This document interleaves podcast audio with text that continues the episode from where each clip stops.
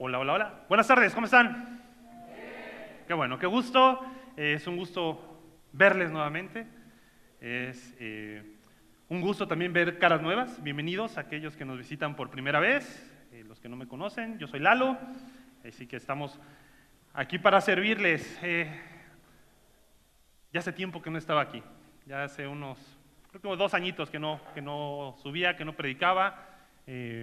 No me dejaba ya Marcelo, me dijo, no, que tú hablas muy feo, no sé qué, así que, pero no, le dije, ¿sabes qué? Hay un tema que tenemos que platicar. Estamos haciendo una pausa el día de hoy.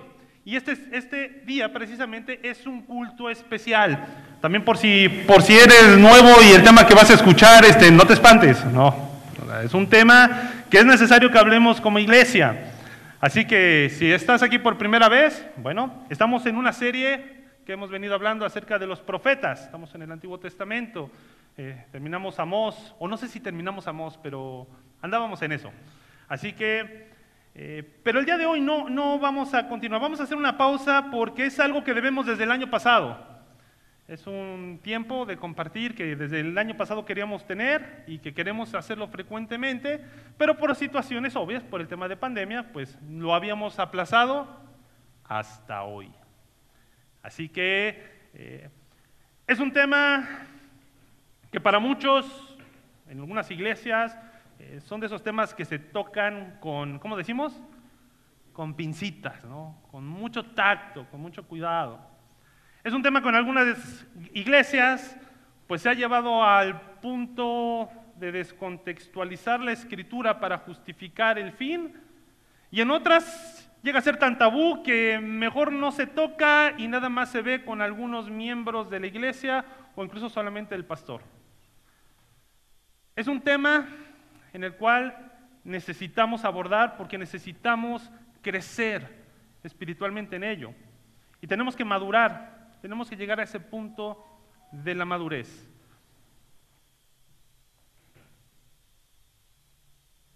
Sobre este tema, nuestro Señor Jesucristo habló de todas sus enseñanzas, aproximadamente el 15%. Esto incluso es más que todo lo que habló el Señor Jesús sobre el cielo y el infierno juntos. Así que existe una gran relevancia sobre este tema. Y la trivia del día de hoy es, ¿de qué tema, se trata? ¿De? Dinero. Vamos a hablar de dinero. Eh, ya cerraron las puertas, ¿verdad, Marce? Ok. Cerraron las puertas. Eh, los próximos 30 minutos, prometo a partir de ahora, déjame lo pongo un cronómetro, no demorar más. Eh, la idea es que te logre vaciar lo más rápido posible. No, no es cierto. Ok, 30 minutos espero no demorar más. Sí, vamos a hablar del tema de dinero. Algo que es importante. Eh, sobre este tema, cuando estábamos en las reuniones de liderazgo, pues hablamos e, era algo que teníamos pendiente, ver el reporte financiero, ver cómo estamos como iglesia, ver dónde estamos parados. Pero sí le dije a Marcelo y Alex, de este tema dame la oportunidad de compartir, porque quiero animarnos mutuamente en algo que en su momento en mi vida fue algo complicado, fue algo difícil, pero que logré entender la bendición y el privilegio que es ser parte. Hay una imagen que quiero compartirte ahora. Seguro muchos de ustedes ya la habían visto en redes sociales. ¿Quién ya la había visto?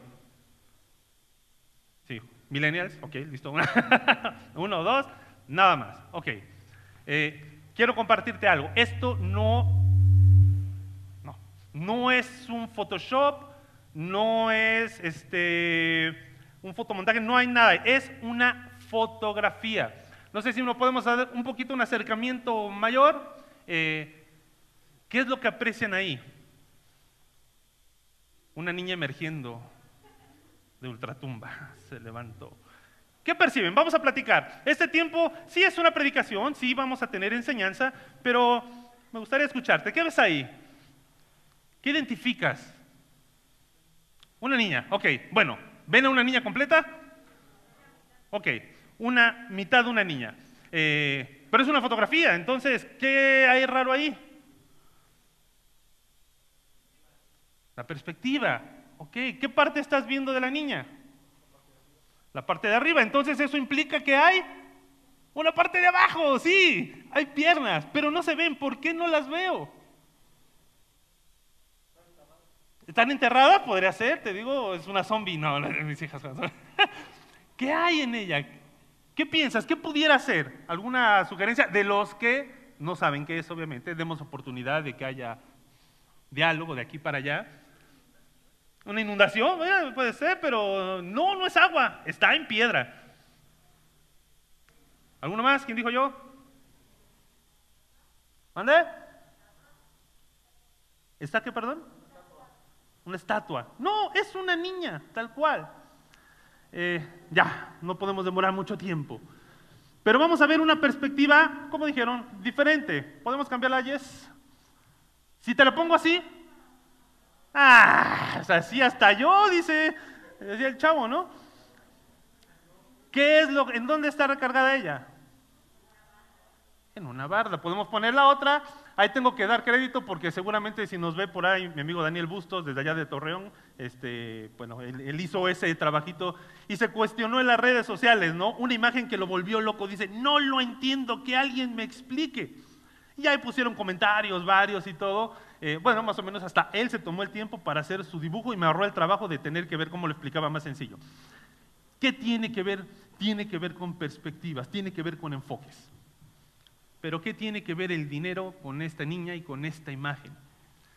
Tiene que ver con enfoques, el tema de las finanzas de la iglesia y las finanzas personales. Eh, al estar viendo esta imagen y al ver aquellos, eh, encontré tres diferentes enfoques que se pueden o que se dieron con respecto a este. Uno, el primero que pues puedes ver la imagen, sí, está interesante, sé que está ahí, ¿no? Y siguieron viendo, ¿no? una indiferencia. Pues qué padre, pero pues no le entiendo y listo. Sigo adelante.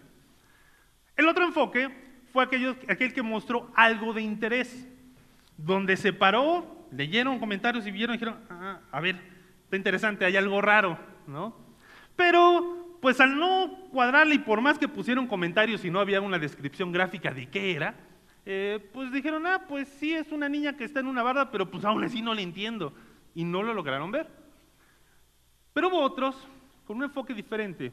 El enfoque donde buscando vieron, entendieron la perspectiva de dónde estaba la imagen, incluso se tomaron el tiempo para hacer una explicación gráfica y aún así, ¿sabes qué hicieron? Lo compartieron. Lo compartieron en sus redes y retuitearon y se hizo algo viral esta, esta imagen. ¿Y eso qué tiene que ver con el dinero y con las finanzas? Tiene que ver con nuestro enfoque. El tema del dinero es algo que para muchos eh, saben que la iglesia se sostiene con ofrendas. ¿Hay alguien de aquí que no lo sabía? Ok, no, pues no, pues, no me espantes, humano. No. sí, se usa dinero en la iglesia. Y es dinero que proviene de lo que tú ofrendas o de lo que tú diezmas o de lo que otros incluso hacen con nuestra iglesia. Sí, es una realidad. El tema del dinero eh, es algo que muchos saben, pero como en el primer enfoque, ah, yo sé, yo vengo, estoy acá, me siento, pero cuando está la ofrenda hasta me voy antes, ¿no? Ah, o pues medio así como que nadie ve, hago y, doy algo. Sí, ese es un enfoque. El otro enfoque es de aquellos que saben que se da, que hay interés, pero pues conforme están dando las cosas, eh, pues todos lo hacen, pues bueno, hay que hacerlo y llega el momento en que son parte de las finanzas y ofrendas. Pero hay otros, hay otro enfoque que es el enfoque correcto, el cual han entendido claramente lo que tiene que ver Dios y sus finanzas. Es aquel enfoque en el cual cuando llega tu quincena lo primero que haces, y lo primero que haces es agarrar y separar aquello que has destinado para ofrendar a tu Dios. Aquello que tú tienes porque es el reconocimiento con el cual sabes que a través de tus ofrendas le das la honra y la gloria y lo separas. Yo soy algunos porque si no sabían, eh, que nos han pedido los números de cuenta, porque es lo primero que hacen. Llega la quincena, no es domingo, pero bueno, es la quincena, aquí está el número de cuenta, agarran y hacen transferencias dando sus diezmos y sus ofrendas. ¿Qué tipo de enfoque tenemos? El enfoque correcto en lo que vemos y hacemos nos ayuda a crecer y a seguir fortaleciendo nuestras convicciones lograr enfocarnos de la manera correcta. Y el día de hoy quiero lograr estos dos objetivos, espero no ser muy pretencioso y lograrlo. El primero quiero agradecer. Y eso es lo que tenemos como iglesia, Alex, Marcelo, un servidor, de decir gracias por ser parte con tus ofrendas. Ha sido una gran bendición que a pesar de un año difícil, un año de pandemia, eh, la iglesia no cerró. No tuvimos que dejar los locales por falta de economía. Fuiste fiel y muchos han entendido, han tenido este enfoque claro y queremos animarte porque queremos que consolides esto que ya sabes y que has desafiado en tu vida. Ser fiel a través de tus finanzas y buscas darle la honra y la gloria a Dios con ellas. Gracias, de corazón te agradecemos y queremos animarte a que sigamos fieles en ello. Pero también quiero lograr otro objetivo. El objetivo de aquellos que les cuesta. ¿Y qué nos cuesta? Que nos cuesta cambiar de enfoque a decir, ah, ya empezamos. No es cierto, ¿eh? no cerré las puertas, por si quieren ir al baño, sí pueden ir. Así que sí, podemos cambiar el enfoque. Se puede lograr cambiar este enfoque de vengo, no doy, hago. No. ¿Y sabes por qué tenemos que lograr cambiar o cómo tenemos que lograr cambiar este enfoque? Porque ser parte de la obra de Dios es un privilegio. Y como lo puedes ver ahí, es una idea central. Pero no quiero que te la lleves como qué bonita idea, no. Eso es algo que tenemos que afirmar en nuestra vida, que el ser parte de la obra de Dios es un privilegio. Que los ángeles mismos quisieran ir, predicar y hacer. Para todo ello se ocupan recursos.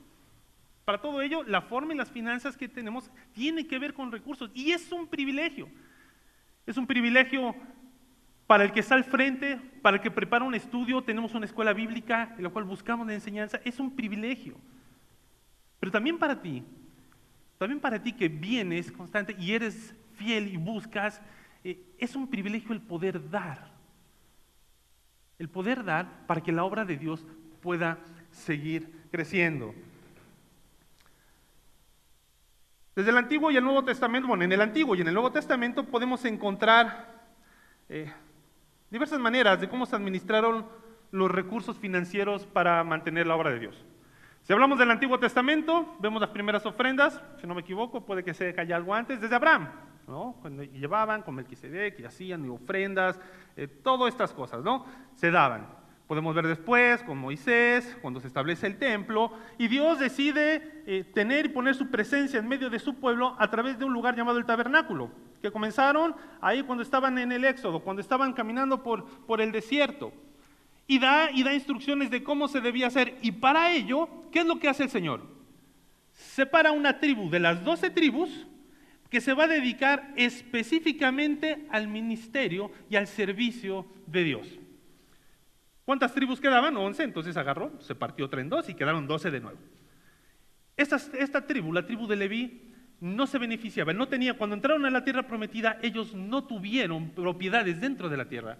Había lugares que fueron lugares y ciudades específicas de los levitas que de las tierras de las otras doce, de las otras 12 tribus se les otorgaron. Pero ¿de quién era responsabilidad de sustentar a la tribu de Leví? Pregunto. ¿De quién? De las demás tribus. Hubo una tribu dedicada de tiempo completo y fue algo establecido por Dios y las instrucciones de cómo se debía de hacer. Ahora nos vamos más para acá, al Nuevo Testamento. Eh, bueno, regresemos tantito al Antiguo. ¿Cuánto es lo que se estableció con respecto a las ofrendas? Aproximadamente se habla acerca del diezmo. El 10% de todo lo que cosechabas, de tu ganado, etc., etc., eh, era lo que se daba y ahí se establece el diezmo. Ahora, el diezmo eh, no precisamente era el 10%. Algunos estudiosos, eh, ya pueden meterte un poquito más a fondo, en el Antiguo Testamento, haciendo cuenta de los recursos y las cosas que se daban, se puede hablar que era entre el veintitantos y treinta por ciento de sus ingresos. Así que si esa versión no te acomoda tanto, bueno, vámonos al Nuevo Testamento. Si la versión de las ofrendas dentro del Nuevo Testamento eh, se acopla a ti, ¿sabes cuánto indica la escritura que deben ser tus ofrendas en el Nuevo Testamento? ¿La Biblia nos dice algo acerca de cuánto debería de ser? No, no es clara. Eh, ahorita vamos a entrar más a detalle, pero sí podemos ver lo que había. Había un corazón donde muchos vendían sus propiedades por había necesidad, donde el hecho de salir y hacer la obra del Señor, como salir y predicar el Evangelio, eh, arrancó no precisamente con un levantamiento de sustento para salir de misionero. Los primeros misioneros que salieron de Jerusalén salieron por causa de la persecución. Pero aún así, quiero que veamos el enfoque correcto esta tarde. Que ser parte de la obra de Dios es un privilegio. Es algo que Dios nos permite y el cual le honramos y le agradamos cuando lo hacemos y cuando es a través de nuestras finanzas. Ahora, si me cuesta, si estoy en esta lucha, ¿cómo es que logro cambiar mi enfoque? Porque yo quiero ver la imagen ahora del lado correcto.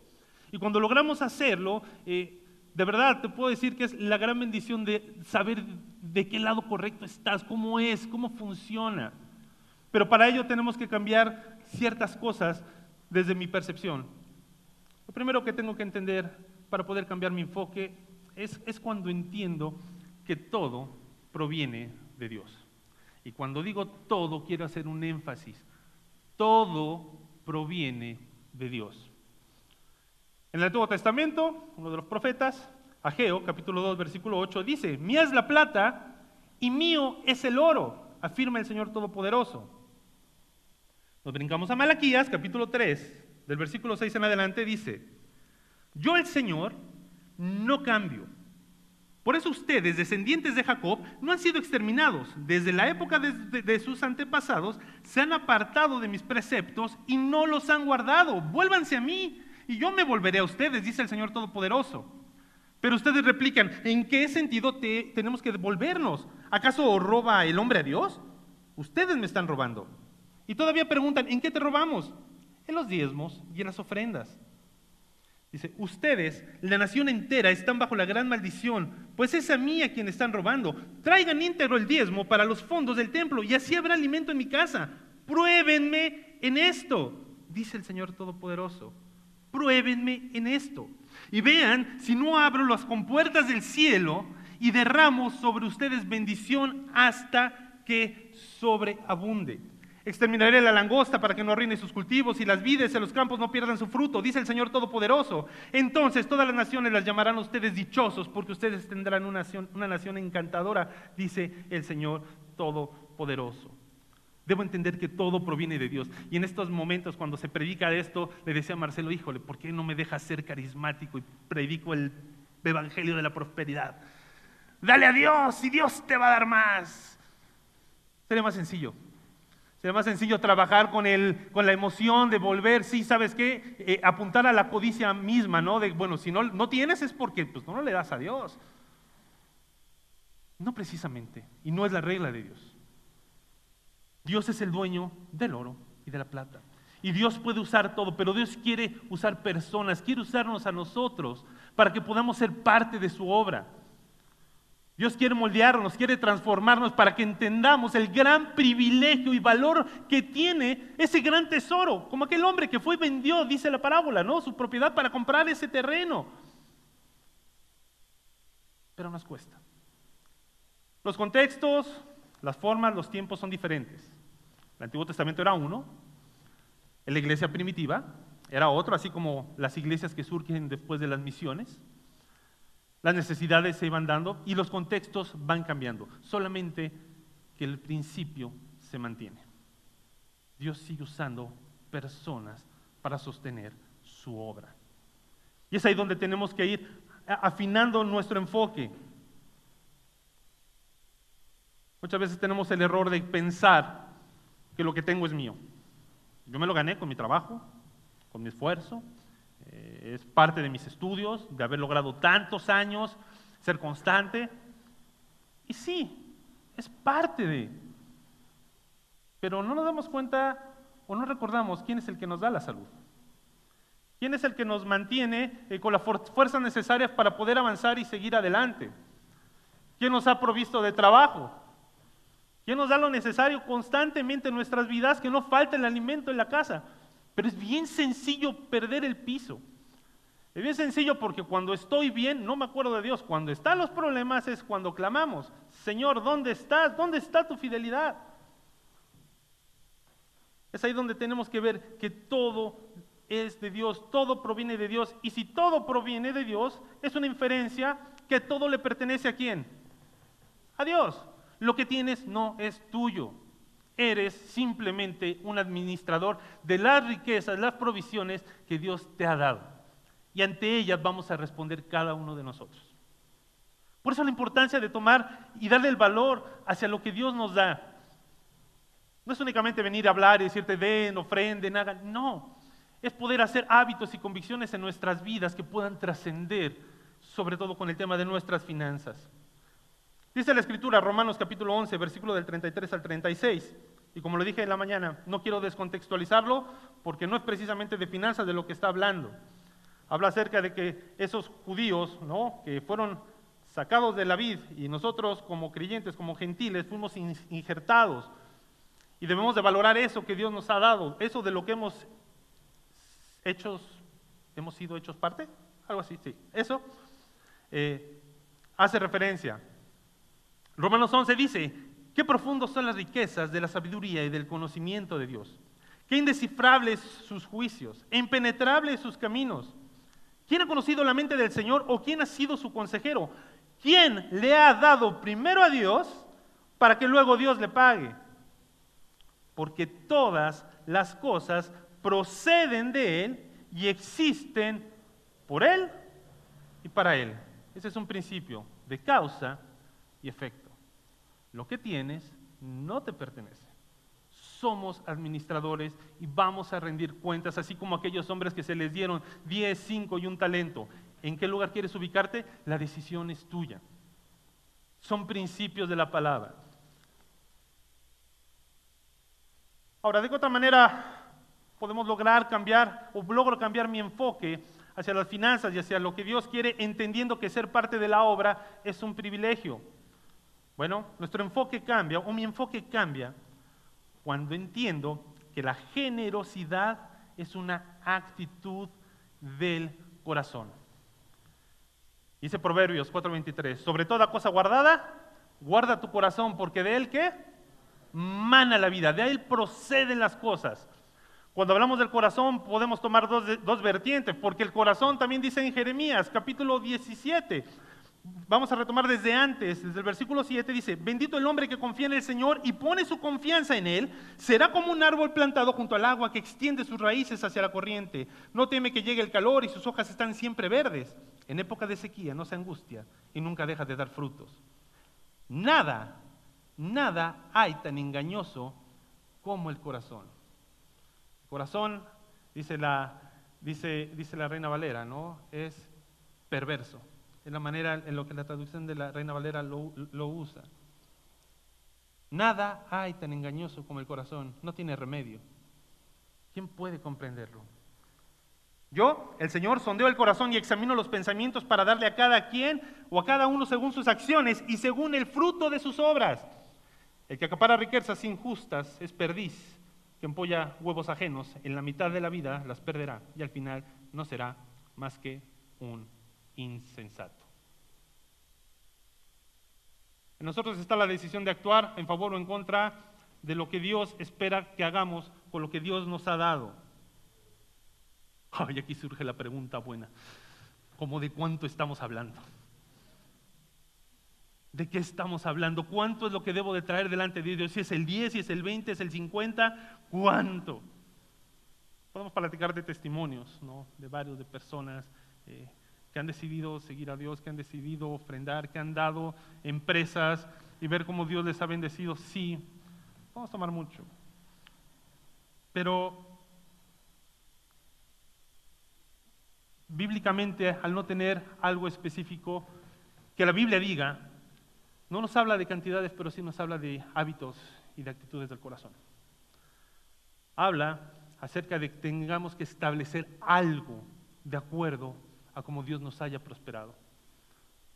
Un profesor del seminario, hace ya algunos ayeres, eh, allá en Guatemala, el doctor Pablo Lauri, nos compartió en una clase y nos decía, precisamente tocando el tema del diezmo y de las ofrendas, para mí fue un momento difícil y luchaba con el tema del dinero, porque no teníamos, dedicábamos a la obra. Entonces, ah, empezó sus luchas y logró establecer en su vida convicciones y dijo, Señor, esto es para ti. Apartó el 5% de todo lo que ingresaba en, su bolsillo.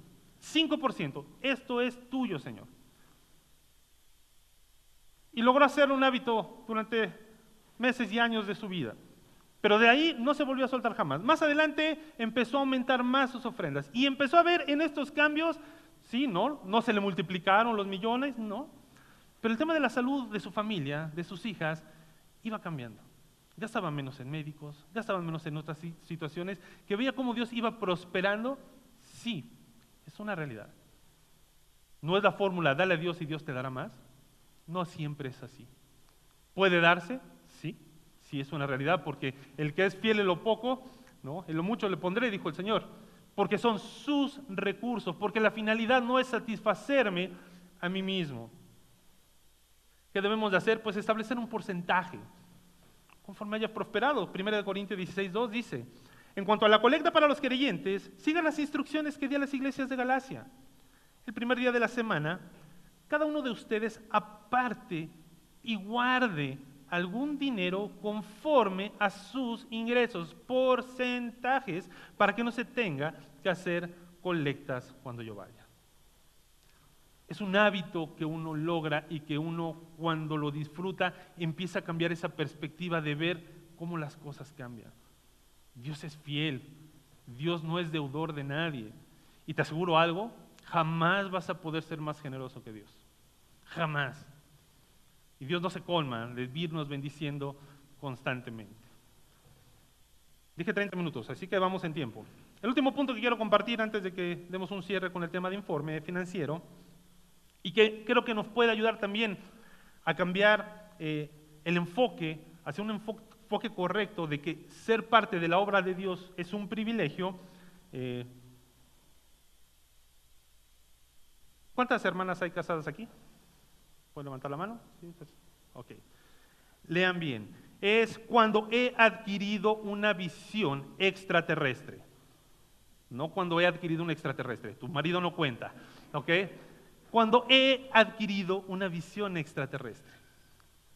¿Qué se refiere? Se refiere cuando mi visión pasa más allá de lo que terrenalmente tengo. Puedo cambiar el enfoque, puedo cambiar mi visión, puedo entender los beneficios, las bendiciones, el ser parte de esta gran obra de la cual no era merecedor, del cual ese privilegio de tener el Evangelio en mi vida, ser salvo por su gracia, puedo llevarlo a otros a través de mis ofrendas, sí. Y cuando se logra entender, cuando se logra ver, uno está gozoso y entiende ese privilegio. Pero hay que lograr ajustar esa visión. Hay que lograr apropiarnos de que Dios es fiel y Dios quiere bendecir tu vida y lo va a hacer de una o mil formas, pero puede ser parte de esta gran obra. Los recursos que tenemos ahora sirven para esta vida, es cierto, porque es parte del sustento que tenemos. Dios a mí en lo personal me da un trabajo el cual gracias a Él puede suplir mis necesidades, las de mi hogar, y también para que pueda yo dar y ofrendar a la obra, sí, gracias a Él. ¿Y he tenido en mi vida que desarrollar hábitos? Sí, porque para mí uno de mis versículos que hablaba de mi vida era 1 de Timoteo capítulo 6. Decía, porque raíz de todos los males es que el amor al dinero. Y eso en mi vida hace muchos años fue una causa de tropiezo de apartarme del Señor. Por eso quería tomar este tema, para poder hablarte y decir, ¿sabes qué? ¿El dinero es necesario? Sí. Pero no amemos al dinero. Enfoquémoslo hacia lo que realmente es correcto y lo que Dios espera que podamos usarlo para extender su reino, extender su gloria y que otros puedan conocer acerca de Él por medio de nuestras finanzas. Sí, para eso se utiliza. El Señor Jesús dijo, Mateo capítulo 16, no acumulen para sí tesoros en la tierra, donde la polilla y el óxido destruyen y donde los ladrones se meten a robar. Más bien acumulen para sí tesoros en el cielo, donde ni la polilla ni el óxido caro comen, ni los ladrones se meten a robar, porque donde esté tu tesoro, ¿saben que va a estar ahí? También tu corazón. La Biblia claramente apoya el concepto de sustentar aquellos que trabajan en la obra. Nosotros tenemos un gran, gran, gran privilegio como Iglesia Conexión Vertical y por eso yo quería ser el que platicara contigo este tema del dinero el día de hoy. Porque somos muy bendecidos. El tema de la enseñanza que podemos recibir cada semana. Somos muy bendecidos de que hombres como Marcelo y Alex cada semana se preparen para venir al frente, predicar y poder ser parte en nuestras vidas y ayudarnos a crecer y a entender las profundidades de los misterios de Dios y puedan ser prácticas en nuestra vida. Eres un privilegiado. Y quiero que lo veas de esa manera, que le des el valor de que se tiene. Pero ¿saben qué? Sí comen también ellos. Y también tienen casa, y como diría Pedro, tienen esposa, y tienen esposa, y tienen esposa. Y el que oiga, entienda. Sí, sí. Y es parte de que tenemos a ellos dedicados también, sí, y somos parte, a través del dinero de tus ofrendas, sustentamos su vida, sí. Es un sueldo que se les da y a personas. Y también tenemos todas las instalaciones. Es parte de lo que tiene que ver con tus ofrendas. Sí, de eso se trata. Es un privilegio. Porque somos una iglesia que no únicamente contamos eh, con pastores entre nosotros. Y disculpen que me atreva a hacerlo porque no les dije. ¿Está por ahí Isaac? Isaac, ¿puedes pararte cara? ¿Está Evelyn o Leandro? ¿Están por acá? ¿No? Este, ¿Quién más tenemos? Ah, eh, ¿Quién se me escapa? Michael Yoselin. No, tampoco están acá. Bueno, ellos son misioneros. Eh, gracias, Isaac. Conózcanlos, son parte, son misioneros y son personas que han dedicado su vida por completo, de tiempo completo, a ser parte de la obra de Dios. Porque han entendido que ser parte de la obra de Dios es un privilegio. De manera personal, mi esposa y a mí nos permitió el Señor servirle durante muchos años. Mi esposa sirvió casi 14, 15 años como misionera. En mi caso, eh, lo que quisiera me fue arrastrando el Señor hasta que, bueno, por siete años pudimos dedicarnos de tiempo completo. Y entendimos realmente como Dios, de primera mano, poder vivir lo que es ser sustentado por personas que han sido fieles y comprenden que esto es un privilegio. Iglesias nos sustentaron, personas de primera mano nos ofrendaban mensualmente pero no concepto de, ay, pues es una limosna, déjame les. No. Era entender, vivían su fe y compartían lo que realmente habíamos entendido nosotros. El privilegio de ir y predicar el Evangelio, que otros pudieran conocer de Cristo. Las circunstancias cambiaron, Dios nos trajo a Querétaro, ahora tengo un trabajo y entiendo claramente y nunca quiero que se mueva de mi convicción. Lo que Dios me da es de Él y tengo que ser lo mejor, lo mejor posible poder administrar los recursos que, Él nos da. ¿Tienes una casa? Puedes hospedar misioneros. ¿Tienes recursos? ¿Tienes algo? Puede ser parte de la vida de alguien más. Puede ser parte de tu iglesia y crear esa convicción en tu vida de lo importante y de lo necesario que es. Gálatas 6, del 6 al 10. Casi llegó a los 30 minutos. El que recibe instrucción en la palabra de Dios, comparta todo lo bueno con quien le enseña. Dice, no se engañen. De Dios nadie se burla. Cada uno cosecha lo que siembra. El que siembra para agradar a su naturaleza pecaminosa, de esa misma naturaleza cosechará destrucción. El que siembra para agradar, eh, el que siembra, perdón, para agradar al Espíritu, del Espíritu cosechará vida eterna. No nos cansemos de hacer el bien, porque a su debido tiempo cosecharemos si no nos damos por vencidos.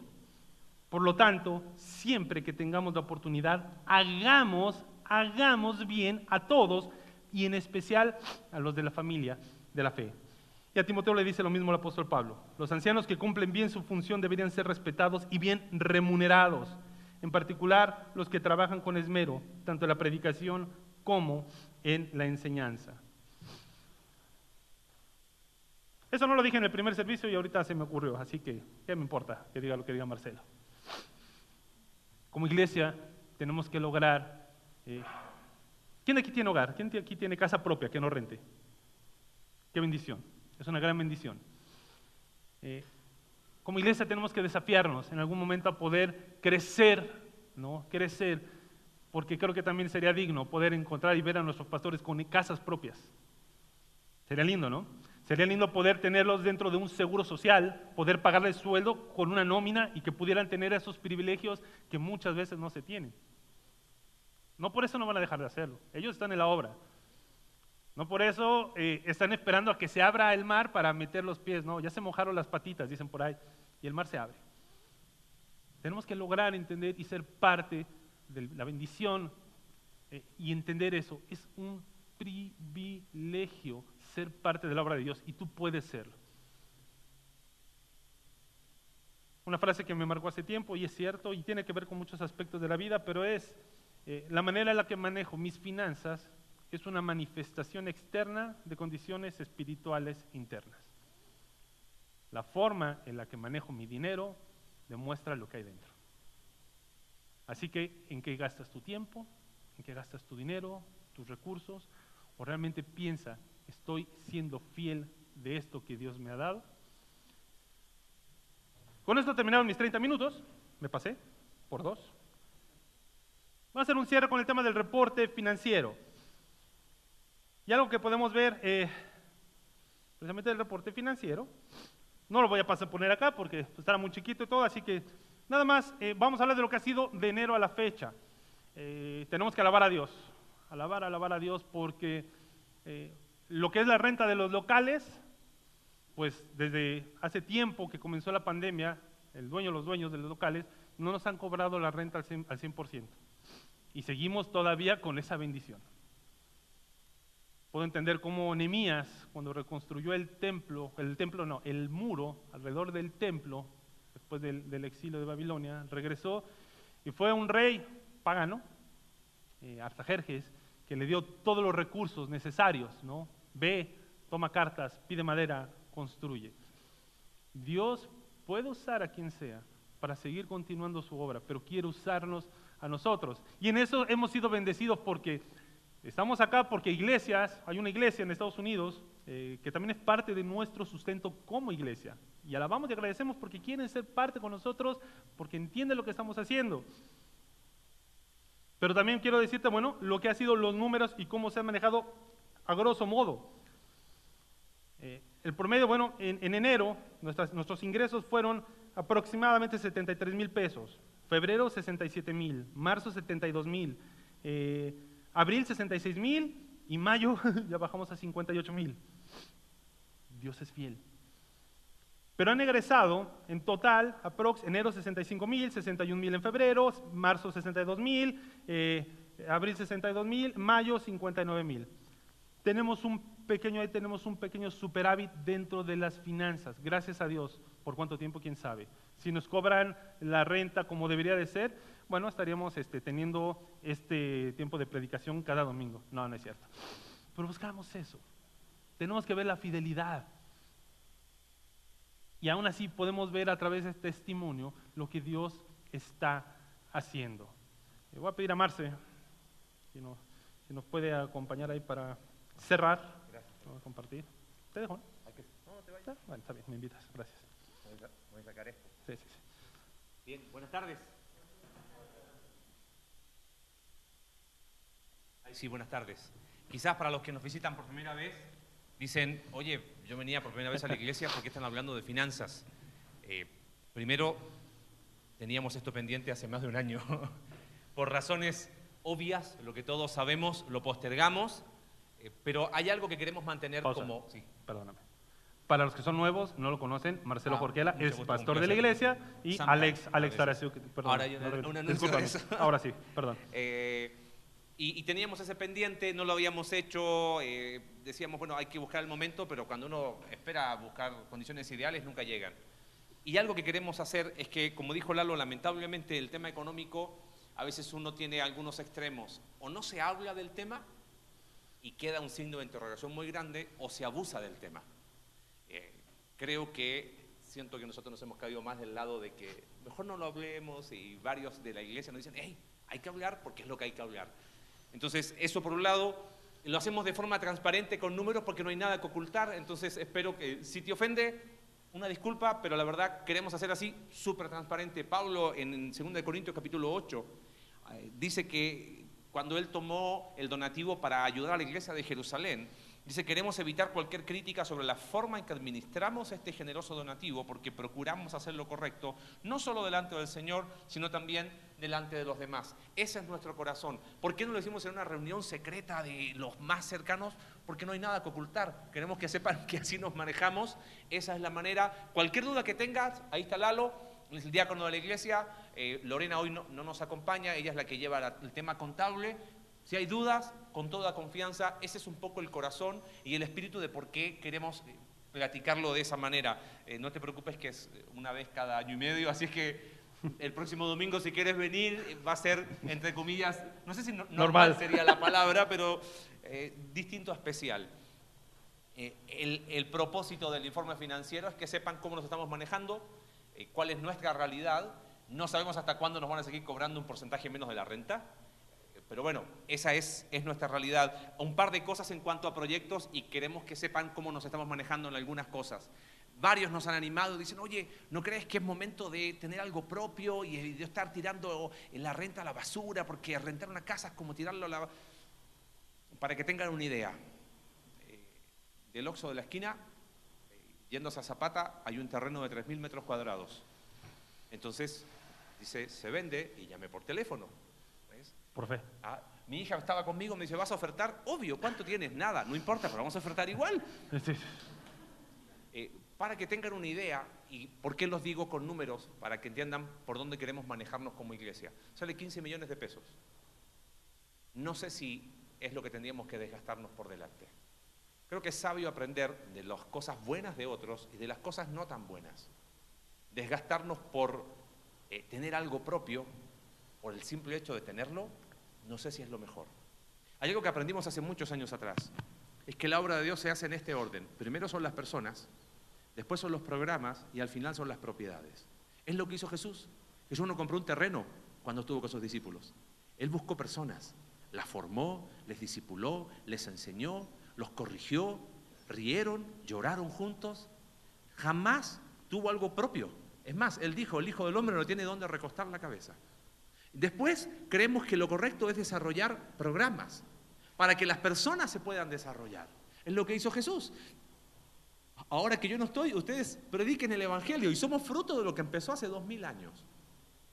Si Dios nos da el privilegio y nos da el regalo de tener algo propio, gloria a Dios. ¿Tenemos unos ahorros? Claro que sí, pero no vamos, no queremos hacerlo eh, a costa de, ok, tenemos terreno y ahora, bueno, no hay iglesia, no hay nada, pero tenemos un terreno. Eh, Dios lo va a traer a su tiempo. Y si no, vamos a seguir enfocándonos en eso. Primero son las personas. Esta es tu casa. Este es el lugar. Oye, ¿tienes un problema? Aquí estamos. ¿Necesitas consejería? Aquí estamos. Por eso tenemos los grupos conexión y queremos ir desarrollando distintos programas para que tú puedas crecer. Por eso insistimos tanto en capacitar a los líderes, la escuela bíblica, la reunión de los jóvenes, los jóvenes mayores. Cada espacio es un espacio para que puedas crecer. Entonces, si Dios nos regala la oportunidad de tener un poquito más de recursos, queremos que sepan qué es lo que está en nuestro corazón. Antes de a lo mejor endeudarnos a 30 años, quizás el poquito recurso va a ser mucho más efectivo, ¿por qué no tener un vehículo?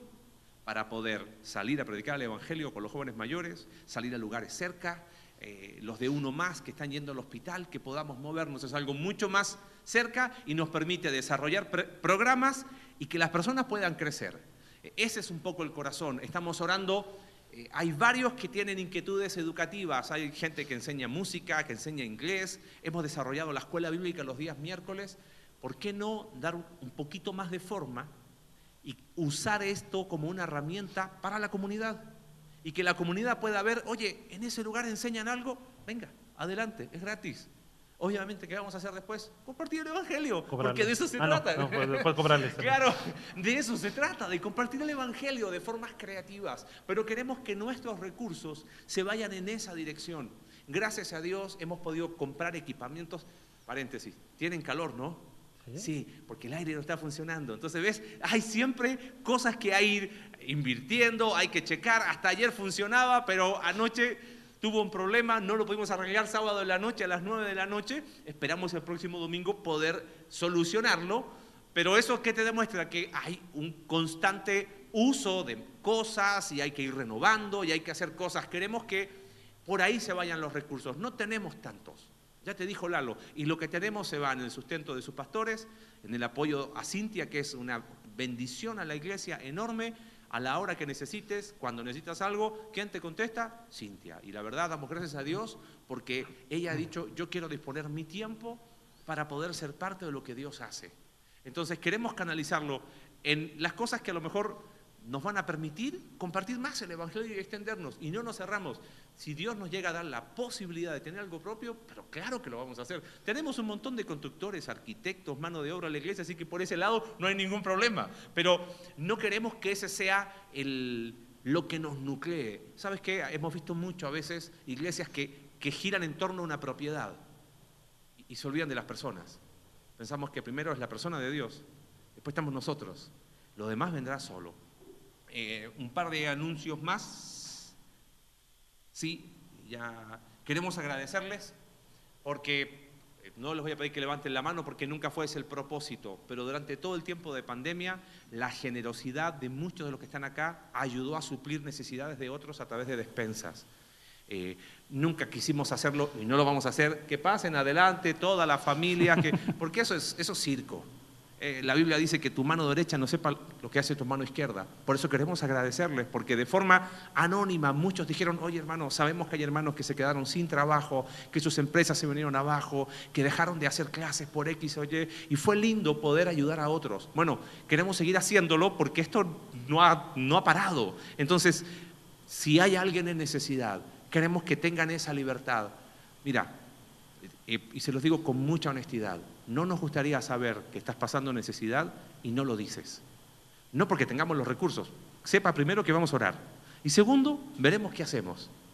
No sé, pero sabemos que hay personas que tienen, oye, necesito a alguien, ¿sabes de alguien que sepa de construcción? Claro que sí, hermano mío. Y buscamos conectar y a veces a través del trabajo hay una provisión. Pero siéntete en la libertad siempre de decir, hermano mío, estamos pasando una situación difícil, vamos a buscar porque hemos sido testigos de la generosidad de ustedes y eso lo queremos agradecer y vamos a seguir dándole forma. Si Dios ha inquietado tu corazón en esa dirección, sé directo, habla, oye, tengo algo, hay personas que han dicho, mira, eh, tengo esto, puede ayudar a un hermano que está pasando necesidad. En ese sentido queremos seguir dando, dando forma.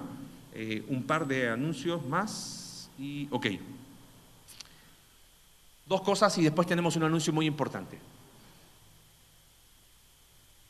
De alguna manera, la iglesia en este lugar es fruto de la obra misionera. Pablo, que fundó la iglesia, junto con Alex, es hijo de un argentino que vino de misionero a México. Y él hoy está, bueno, ya llevan cuatro años, wow, cómo pasa el tiempo, en Lumina. Alex viene de otro país, su servidor vino de, de otro país, siendo de un tercer país, como misionero a Bello México, nos quedamos pastoreando. ¿A dónde voy con eso? Hemos sido bendecidos por la obra misionera. Es más, Lalo habló de una iglesia en Estados Unidos, una iglesia que decidió empezar a dar una ofrenda mensualmente para nosotros. ¿Por qué? ¿Están obligados a hacerlo? No. Y ahora te voy a decir algo que hemos usado para esa ofrenda. Hemos hecho un ahorro con eso y te voy a decir en qué la hemos usado y te vas a dar cuenta cómo Dios ha sido providencial. Ahora, ¿por qué si hemos tenido la mano abierta para dar, por qué tenerla cerrada? O sea, tenemos... Para recibir. Claro, hemos tenido abierta para recibir, bueno, hay que tenerla abierta para dar. Dios trajo una familia, una familia Morales. Creo que lo compartí cuando vinieron los que están, los mexicanos que están sirviendo, bueno, ahora están acá, pero están orando para volver a Taiwán y nuevamente a Tailandia. Creo que lo compartí en el primer servicio cuando vinieron. Fue muy loco porque él fue mi alumno en Argentina. Eh, cuando se quedó en Argentina, eh, recuerdo que estaba orando por allá a Tailandia y le dije, amigo, eh, no te ofendas, pero no creo que argentinos terminen apoyando a un mexicano. Vuelve a México. No te estoy diciendo que andate a tu país. No, vuelve a México. Años después, Dios nos trae a México a pastorear una iglesia donde podemos ser parte de... Es como que Dios te dice, ok, ¿querías ayudar? Bueno, ahora te toca estar del otro lado. ¿Qué hemos hecho? Para los que no saben quiénes son, buscan par de servicios atrás. En los grupos Conexión hemos hablado. Primera de Juan capítulo 3 dice, si ves a tu hermano tener necesidad y cierras tu corazón contra, ante eso, ¿cómo mora el amor de Dios? Lo que hemos tratado de hacer con ellos es suplir una necesidad puntual de salud. ¿ok? Y estamos orando para ver la manera hacia adelante de cuando vuelvan al campo, ¿por qué no ser parte de lo que Dios está haciendo allá? Imagínate sembrar un granito de arena en Tailandia o en Taiwán, desde acá. Y así como recibimos con mano abierta, damos con mano abierta. Y eso no significa descuidar cosas, significa que generosidad es la forma en que vamos a crecer. ¿no? Entonces, ese es un poquito el corazón de lo que queremos seguir haciendo en cuanto a obra misionera. ¿Por qué no soñar con una plantación nueva? ¿Hay necesidad? Por supuesto. ¿Hay más lugares? Por supuesto. ¿Y de dónde van a salir? De acá. Y si Dios mueve personas que quieran ir a la obra misionera, ¿qué vamos a hacer? Decirles, chao, que Dios te bendiga. No, vamos a apoyarles. De eso se trata. El día de, ayer, los jóvenes, los que tienen jóvenes acá, eh, bueno, estuvieron Omar, ¿no? Omar y Susi compartieron aquí con los chicos. La cosmovisión que debemos lograr como iglesia es esa, de ser parte. Eh, y no únicamente estamos hablando... Eh, toma tu dinero y, ofrenda. No es únicamente eso. No sabemos si de alguno de los chicos que ayer escucharon o de los que estamos aquí presentes, Dios en algún momento pone en tu corazón el hecho de dedicar tu vida por completo a servir a la obra de Dios. Sea como misionero, sea como pastor, eh, Dios tiene caminos misteriosos. Así que creo que tenemos que también eh, tener esa visión y eso es lo que también estamos buscando eh, desde ya. Tenemos que aprender que la iglesia se constituye sí para honrar a Dios, sí para crecer juntos hacia adentro, eh, también para crecer juntos hacia la comunidad inmediata, pero también la iglesia tiene que crecer hacia afuera. Realmente la intención que debemos de lograr como iglesia no es acaparar más gente que venga, que venga. Si vienen, qué bendición, hay que prepararlos, pero ¿sabes qué? También tenemos que ver la manera de seguir sacando gente de la iglesia para que puedan crecer, para que puedan estar discipulando fuera, en tu trabajo, en otro país, donde sea, porque es la visión de lo que Dios espera que hagamos. Sí, y un último anuncio, y sí, ahí ya con eso, y después oramos y, vemos los otros. Ah, hemos, tenemos un equipo de, bueno, junto con Lalo y con Alex, nos hemos reunido de un par de hombres más, porque creo que lo peor que podemos hacer en el liderazgo es creer que lo sabemos todo y que lo hacemos solos. estamos ahí con seis hombres tratando de, de siempre buscar eh, sabiduría en dirección eh, el consejo al inicio de este año fue de los fondos que recibimos de Estados Unidos, separar algo para, para que tanto Alex como su servidor puedan tener un seguro médico de gastos mayores. ¿Ok? Ahora, mira cómo es Dios. Eh, en la semana, Alex eh, recibió una noticia de salud un poquito fuerte. Lo, lo, anticipo así para que no me miren raro, pero vemos cómo a un Dios proveyó a través de un tercero, ¿no? fue al médico, y el día de ayer lo operaron de urgencia eh, por un tumor testicular eh, que tiene toda la probabilidad de ser maligno.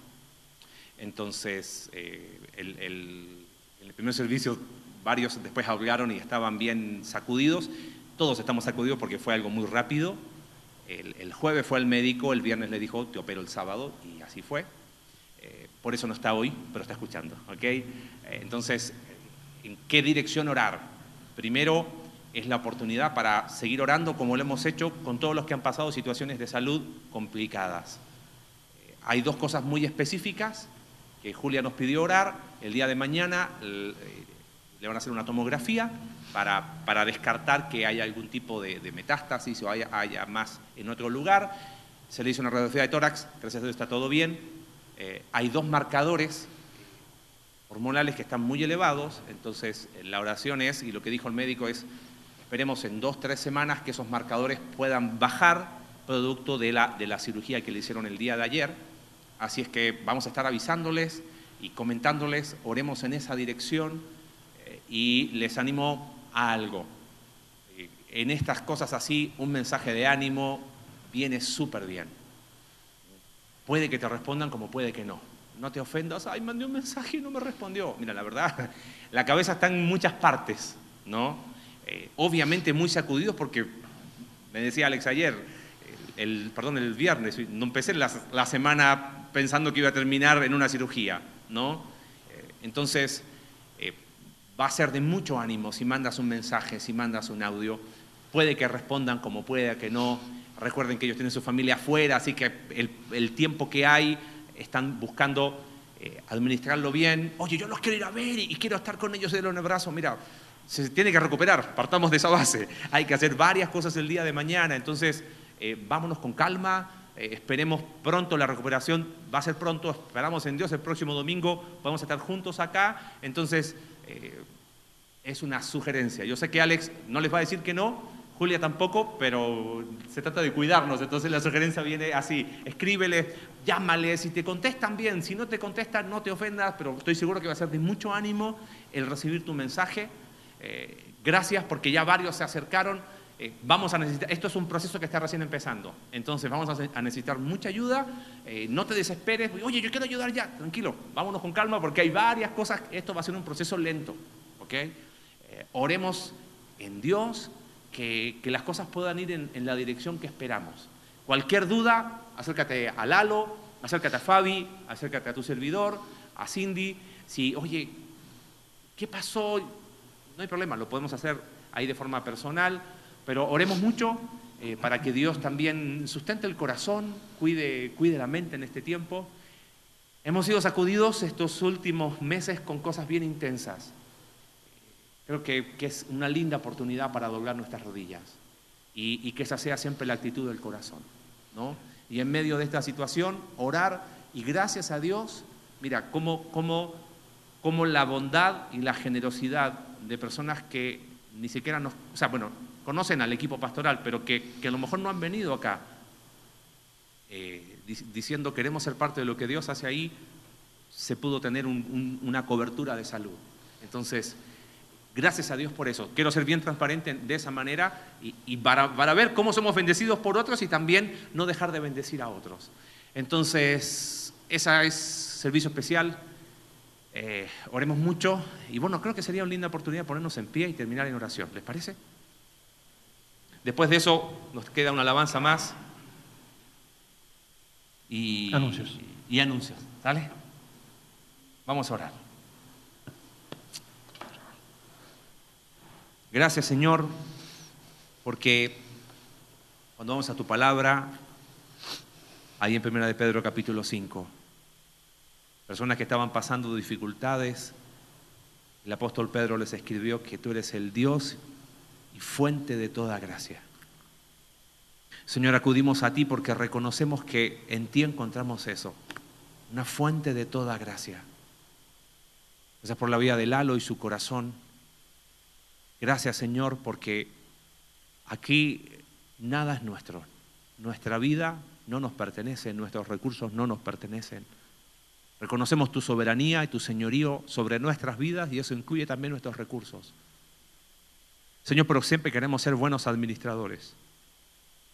Por eso queremos ser transparentes en, que se sepa cómo se hace, en que se sepa cuánto es lo que hay, qué es lo que falta, en agradecer por una iglesia como Living Hope que, que fielmente ha decidido sin ninguna obligación ofrendarnos y cómo parte de eso hoy nos permite eh, tener la tranquilidad desde el punto de vista de cobertura con la salud de Alex.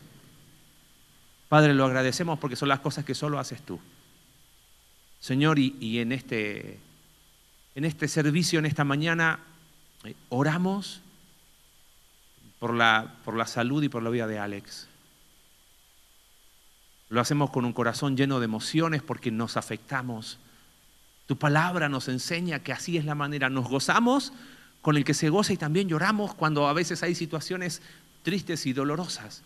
Pero Padre, como hablábamos el domingo, tú eres un Dios de esperanza. Y en esta mañana oramos con esperanza. Señor, no oramos declarando sanidad porque eso primero no tiene ningún sustento bíblico y lo único que hace es dañar nuestro corazón. No oramos declarando esto o lo otro. Oramos con la mano abierta, llena de fe, para que puedas hacer tu perfecta obra en la salud de Alex. Oramos con la mano abierta, llena de fe, para que el día de mañana su examen pueda ser bueno, para que en el transcurso de estas semanas los marcadores puedan bajar Padre, oramos con un corazón lleno de fe y con la mano abierta, sabiendo que, que aún las cosas que no entendemos, podemos seguir tomados de tu mano. Señor, ¿a dónde iremos? preguntó el apóstol Pedro, si no es a ti. Por eso acudimos a ti. Oramos como oró nuestro Salvador. Claro que nos gustaría que las cosas fuesen de una manera. Claro que nos encantaría, Señor, que el día de, mañana el examen sea óptimo. Claro, Señor, que nos encantaría que las cosas fueran de esa manera. Y oramos, Señor, con un corazón lleno de fe en esa dirección. Pero siempre queremos hacerlo con la mano abierta. Para que se haga tu voluntad como oró Jesús y no la nuestra. Anima el corazón de Alex, de Julia, aún de sus hijos pequeños que quizás no comprenden, pero eso no significa que no perciban la situación que viven sus padres. Te pido que animes su corazón, que cuides la mente de ambos, que renueves sus fuerzas, que puedan sentir el calor y el abrazo de su iglesia que les ama de forma incondicional. Y Señor, oramos para que se pueda encontrar un buen médico, un buen oncólogo que pueda llevar su caso. Danos de tu sabiduría para poder eh, ver aquellas cosas que no vemos. Señor, queremos hacer todo lo que está a nuestro alcance y confiar en ti en aquellas cosas que no sabemos. Saber descansar en tu cuidado para con nosotros. Padre, gracias porque nos das el privilegio de ser iglesia. Hemos hablado tanto en el libro de Efesios ¿Qué es lo que somos? Somos una familia en ti. Y Señor, como familia nos gozamos, como familia a veces nos hablamos duro, como familia nos corregimos, pero por sobre todo como familia nos amamos. Y queremos que ese Señor sea nuestro corazón y nuestro espíritu. Gracias por lo que tú has hecho en esta iglesia por 10 años. Con tus recursos a través de nosotros, oramos para que lo que siga para adelante pueda ser usado para extender tu reino. Gracias Padre, oramos en el nombre de Jesús. Amén.